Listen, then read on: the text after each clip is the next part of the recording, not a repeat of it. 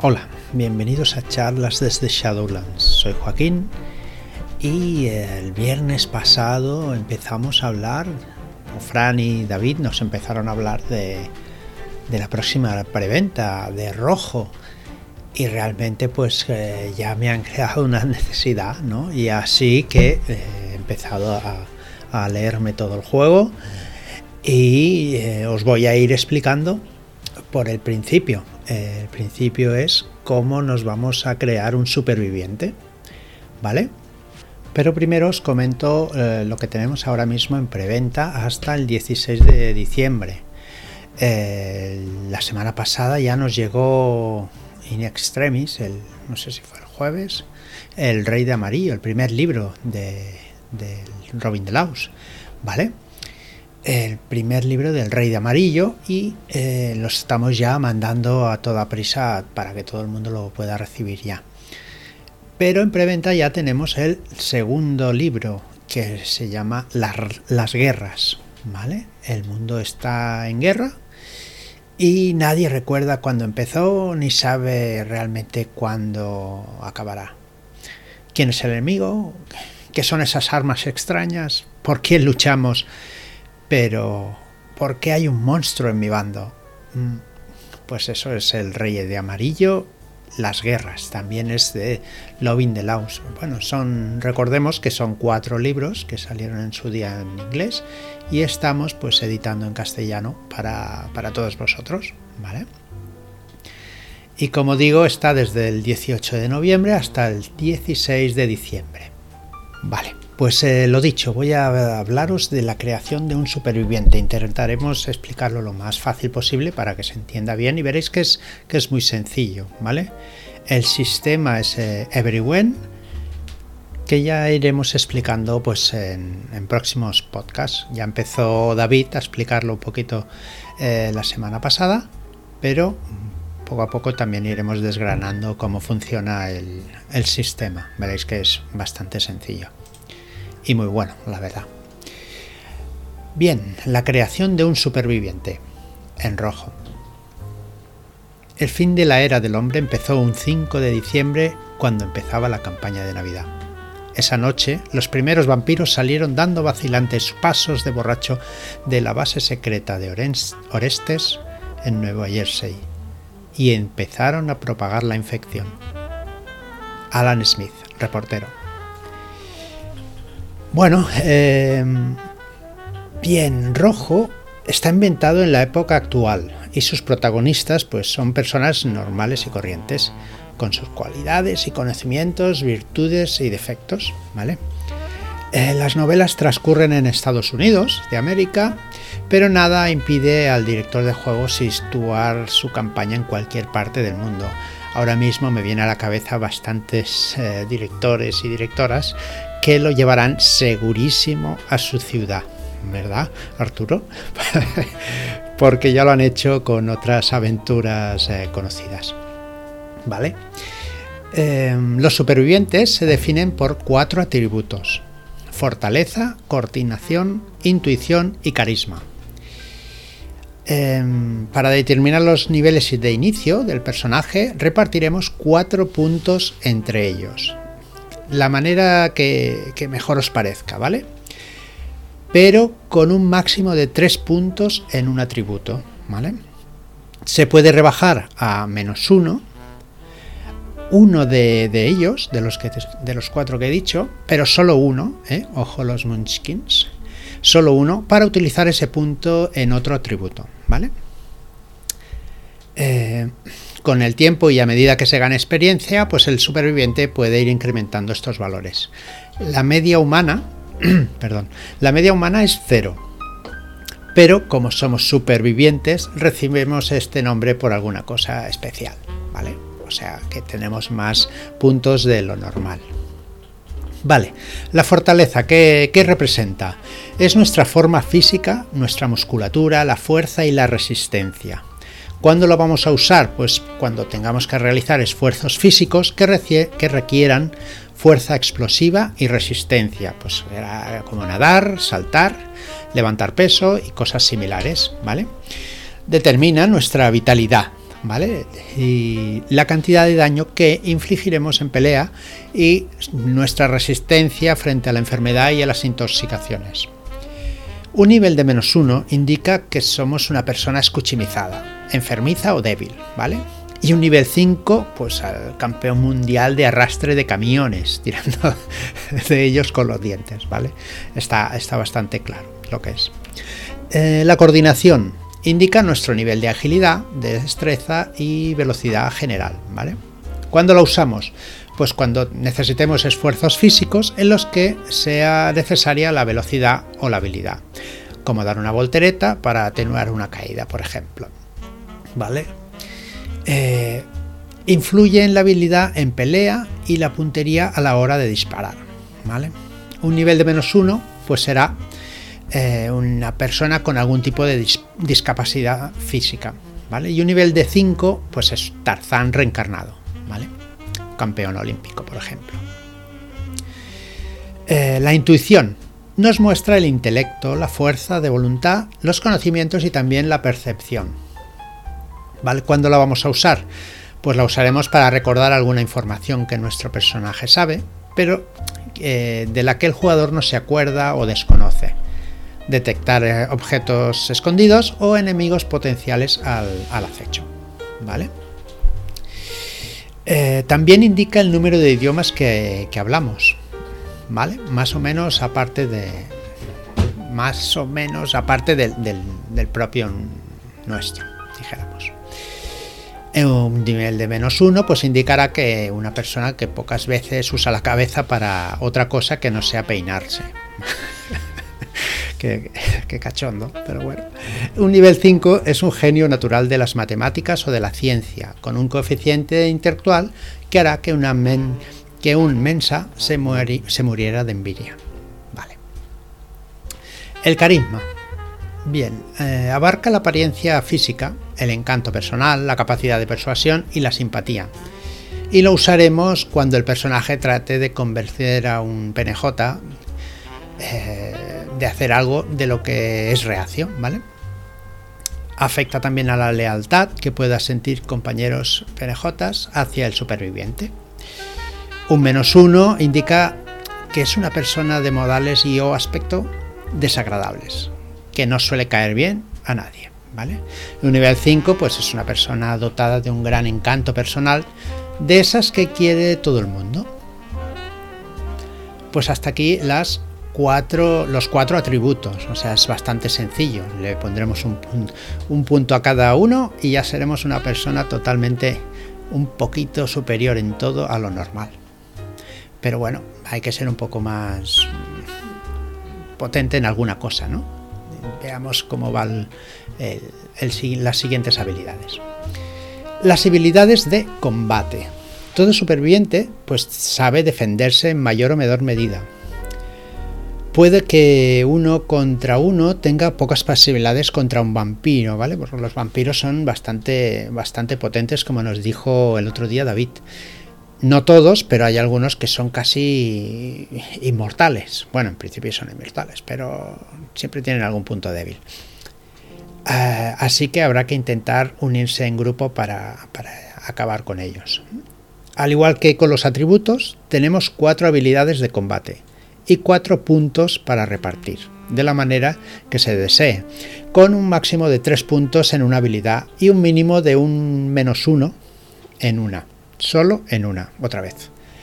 Las habilidades son pelea, disparo, defensa y reacción.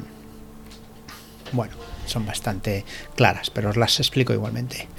Pelea indica la capacidad de lucha cuerpo a cuerpo, ya sea con armas eh, como porras o cuchillos o sin ellas, ¿vale? La usaremos también para inmovilizar o estrangular, ¿vale? Un menos uno indica que es una persona incapaz de golpear a nadie, y un nivel 5 es el quien le enseñó a Chuck Norris todo lo que sabe. Bien. Eh, disparo es la siguiente habilidad de combate. Permite golpear un blanco con armas de fuego, ya sea ballestas o arcos, armas arrojadizas o incluso una piedra o similar. ¿vale? Menos uno indica que es una persona muy difícilmente acertaría a un elefante a tres pasos. Y un nivel 5 pues es de alguien capaz de arrancarle a tiros eh, las alas a una mosca. ¿vale? Defensa, la siguiente habilidad. Esta engloba el esquivar, agacharse, esconderse, apartarse, todo esto, ¿vale? Eh, en general. Y para resumir, la capacidad de evitar los ataques. Al fin y al cabo, lo que no te puede golpear, no te puede matar. Bueno, esto está muy bien. El menos uno indicará que es una persona incapaz de esquivar o bloquear el golpe de una anciana con, un, con artrosis. Y el nivel 5 es el de Neo en Matrix esquivando balas. Perfecto. Vamos apuntando ¿eh? todas estas aclaraciones para ir anotando qué, puntos le vamos a poner a cada, a cada habilidad. ¿eh? Y por último, la de habilidad de combate, pues tenemos la reacción. Representa la preparación y atención del personaje, así como su capacidad para realizar movimientos tácticos en combate la podremos usar junto al atributo de coordinación. Sin embargo, para determinar la iniciativa se, usará junto a la intuición, ya que es más importante tener una mente despierta y atenta que una buena preparación física. Bien, el nivel 1 menos 1 nos indica que seremos una persona que reacciona tarde y normalmente mal, ¿vale? Y un nivel 5 pues es el de una persona siempre alerta a su entorno y al peligro, en una situación que puede cambiar rápidamente. Ahora tenemos los atributos secundarios. ¿vale? Esto nos lo dará. Eh, nos lo dará dependiendo de lo que hayamos puesto en los, otros atributos. ¿vale? La vitalidad es 10 más nuestra fortaleza. ¿Vale? los golpes y las heridas que pueden aguantar los supervivientes antes de desfallecer. Se calculan sumando 10 al atributo de fortaleza. ¿Vale? El siguiente atributo secundario es la iniciativa, que es la intuición más la reacción más un dado de 6 cuando corresponda, ¿vale? Indica el orden en el que los supervivientes y sus adversarios actúan en un combate o situación extrema se calculará sumando la intuición y la reacción, más el resultado de un dado de 6 caras. Es fácil. Bien. Puntos de supervivencia. De inicio se tendrán normalmente 4, aunque su número fluctúa entre 3 y 5, según las ventajas que elijamos. Esto más adelante lo explicaremos. Sobre su uso en el juego, pues consultaremos el apartado correspondiente en el sistema que ya explicaremos más adelante. Bien.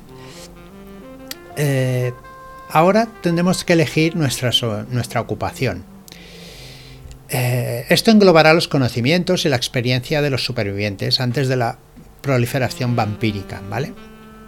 O marea, roja, como suele ser conocida en el libro.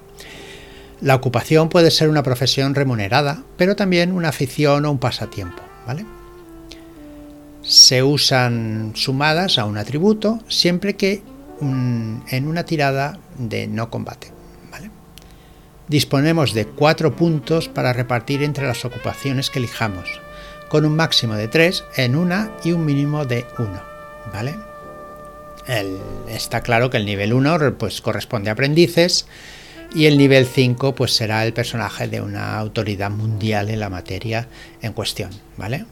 podremos ser, podemos elegir tirando un dado o pues eh, eh, elegirlas a dedo, ¿vale? Tenemos como abogado, pues actor, pues granjero, carpinteros, ingenieros, eh, mecánicos, pilotos, bueno, tienes aquí un montón de, de variedad.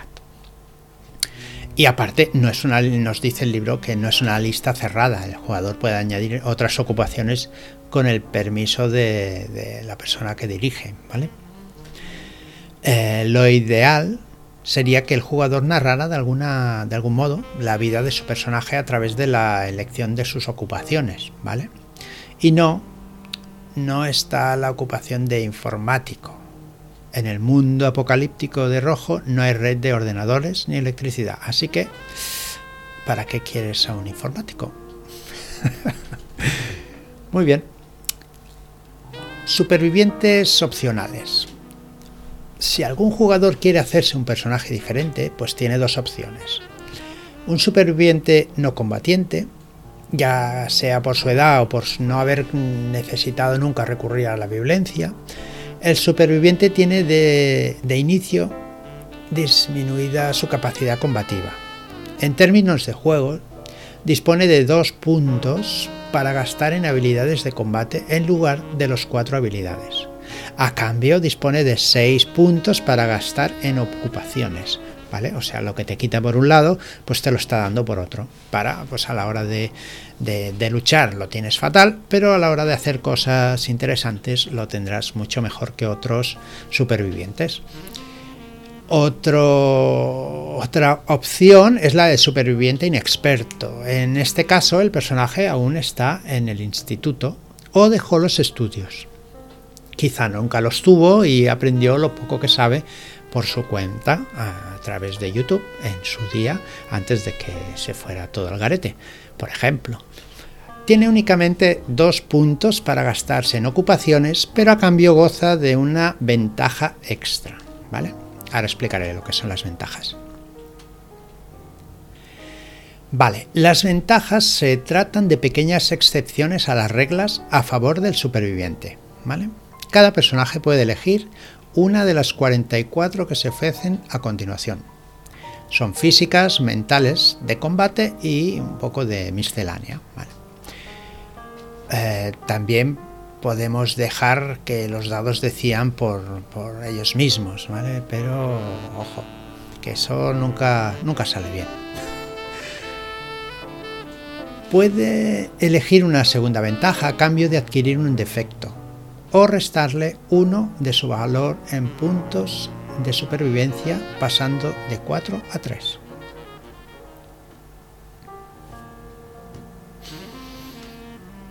O sea que elegiremos una, ventaja y después si queremos elegir una segunda ventaja a cambio de adquirir, de adquirir un defecto o restamos uno de su valor en puntos de supervivencia.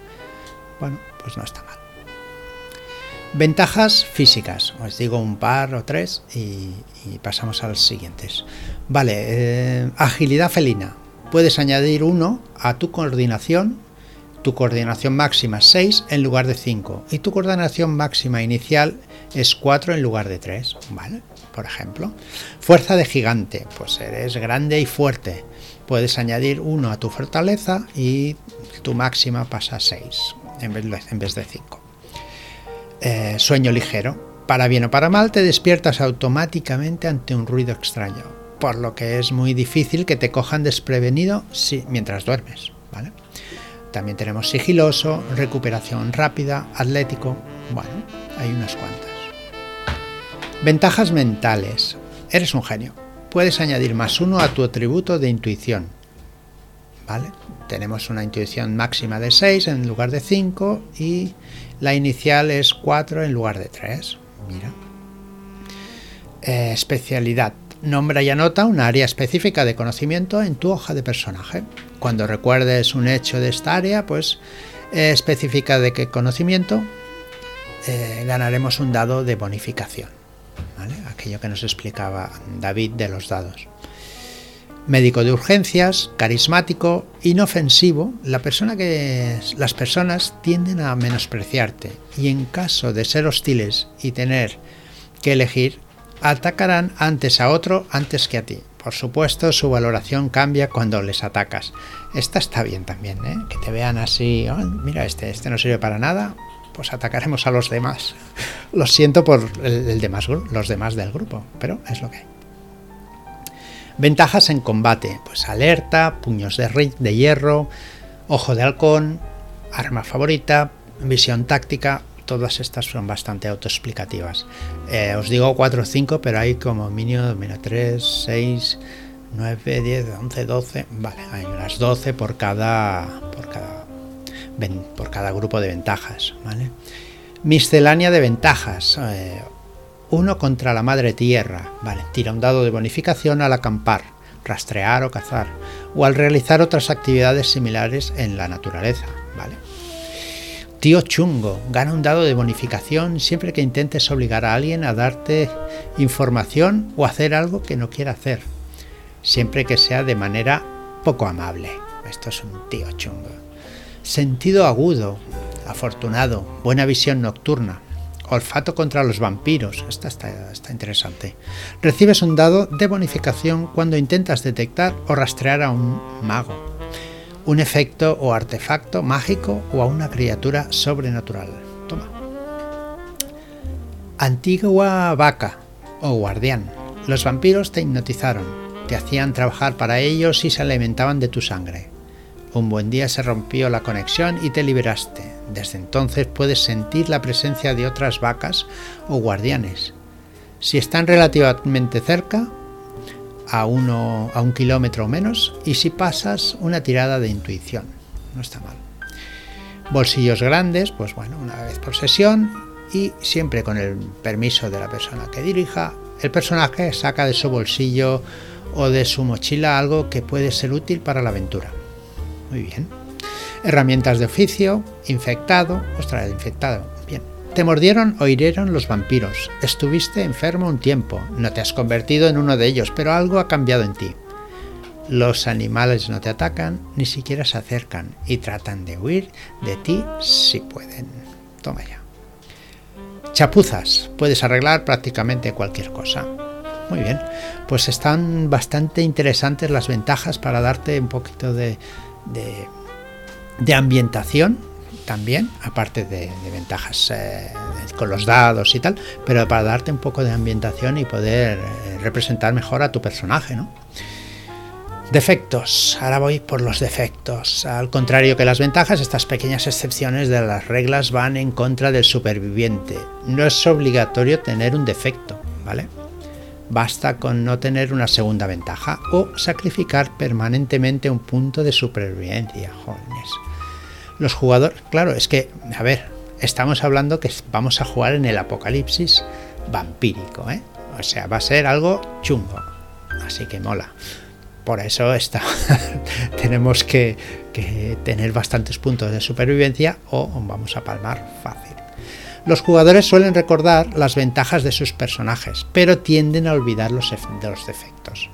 Así que la persona que dirige eh, pues eh, debe ser previsora tomará buena nota de ellos para aplicarlos de ser necesario, ¿vale? Eh, siempre lo, lo chungo siempre lo olvidamos fácil. Venga, ¿qué defectos pueden haber? Adicto, pues eres adicto a una sustancia. Esta es típica. Torpe, pues restas uno a tu constitución. Ostras. Mudo, eres incapaz de hablar, por lo que siempre tiras un dado de penalización en situaciones sociales. Antipático, restas uno a tu carisma. Fanático, lerdo, fobia.